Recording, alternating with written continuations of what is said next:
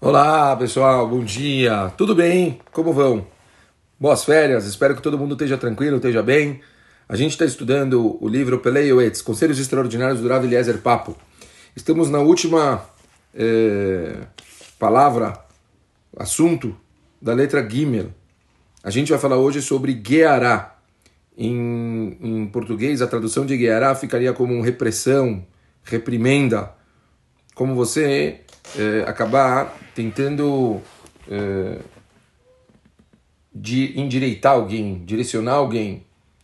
Até isso a Torá ela mostra que a gente tem caminhos e formas de se fazer. Vamos prestar atenção no que fala o Rav Papo primeiro.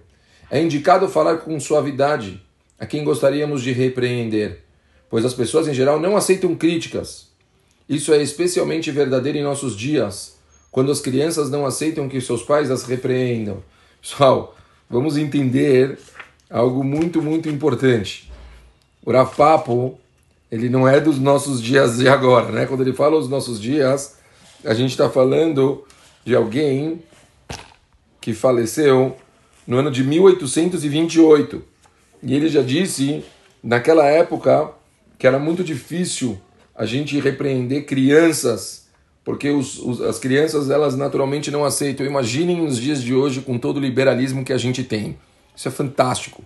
Quer dizer, é uma coisa que não muda. As pessoas elas têm uma dificuldade de aceitar críticas. As pessoas elas têm uma dificuldade de aceitar quando alguém vai contradizer. Até acho que é por ego também. Por que não? Por que não dizer que é ego? Com certeza, é muito difícil. Então, na verdade, a gente tem que buscar caminhos de como conseguir é, direcionar uma pessoa é, dela tipo mudar o comportamento, principalmente quando ela não tem é, um comportamento devido.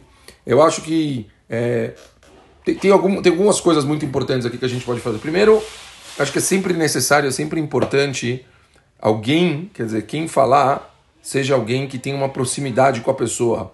Isso já é, abre um pouco o, o coração da pessoa a poder receber uma crítica. Normalmente, quando alguém tem uma proximidade, a pessoa vê que ela não está fazendo isso por mal, mas está fazendo isso porque gosta dela.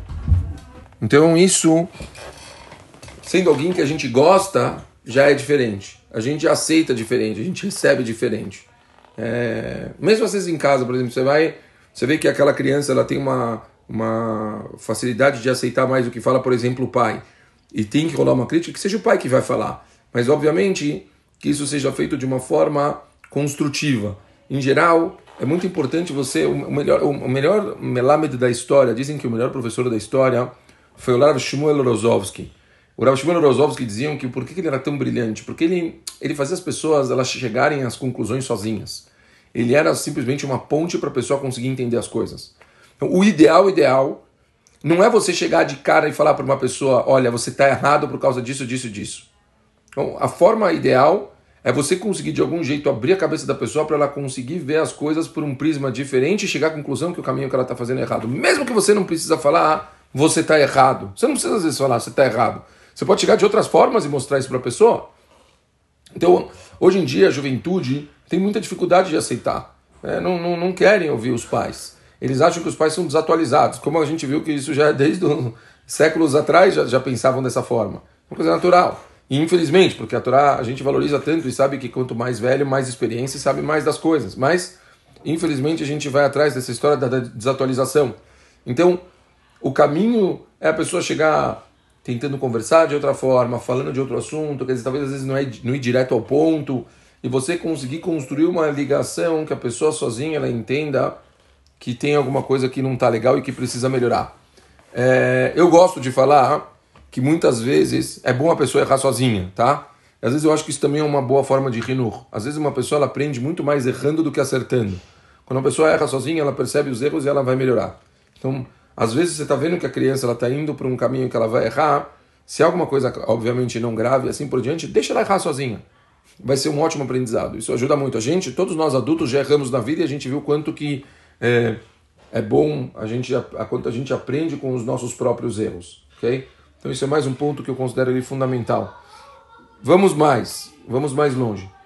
É, se a gente necessita falar sobre o assunto, então é muito importante a gente conversar e a gente tentar fazer com que a pessoa ela mesma fale E às vezes você dando para a pessoa a oportunidade dela falar, ela sozinha, quando ela verbaliza as coisas, ela vai eh, entender que ela está errada. Às vezes chega uma pessoa e fala, bom, você sabe o que, aconteceu daquela história tal? Você não está vindo criticar nada, você está perguntando o que aconteceu daquela história. A pessoa começa a falar, falar, falar. Às vezes a pessoa falando ela sozinha, ela vai perceber que alguma coisa não está legal. Às vezes você mostra na hora, ah, mas talvez pode ser que tenha um outro lado.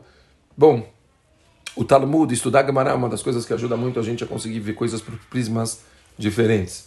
Vamos continuar mais um pouquinho o que, que fala aqui o Rav Papo.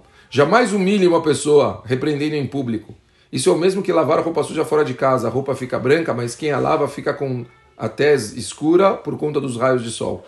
Podemos encarar de modo semelhante as leis referentes à parada do mar, segundo as quais a pessoa que aplica o, o processo de purificação torna-se impura. Isso se dá com quem tem o hábito de corrigir outros em público, ao fazê-lo, estará cultivando o terrível hábito de constranger o próximo. Fantástico. Quer dizer, ver uma pessoa fazendo algo errado, não se vai na frente dos outros falar. A gente puxa aquela pessoa para o canto. A gente tenta mostrar para a pessoa, sem que os outros vejam, para não fazer com que aquela pessoa ela se sinta mal. Como a gente já falou antes, só da gente estar tá consertando a outra pessoa, naturalmente ela já vai estar tá se sentindo constrangida. Então, se a gente consegue nesse momento não eh, aumentar o constrangimento e fazer isso de uma forma separada, com certeza isso vai ser muito mais con construtivo para a pessoa. Lembrem-se, todo o nosso objetivo é conseguir construir pessoas e não destruir. Então vamos fazer isso de uma forma que a gente sabe que a gente está chegando em algo bom. E não fazer uma coisa que você está simplesmente querendo uma justiça absoluta e você não está percebendo e levando em consideração as consequências dos seus atos e com isso você acaba destruindo a autoestima, por exemplo, de uma criança, mas isso Fazendo isso com o adulto é capaz de você acabar destruindo a autoestima do adulto também. Então, vamos tentar prestar um pouquinho mais atenção, ter tato na forma que a gente fala com as pessoas, para fazer com que as pessoas elas consigam mudar de uma forma positiva e não que a gente destrua as nossas relações. Acho que isso aqui é bem útil para as férias. Vamos tentar levar em consideração isso, tá bom, pessoal? Um beijo grande para todo mundo aí e ótimo descanso.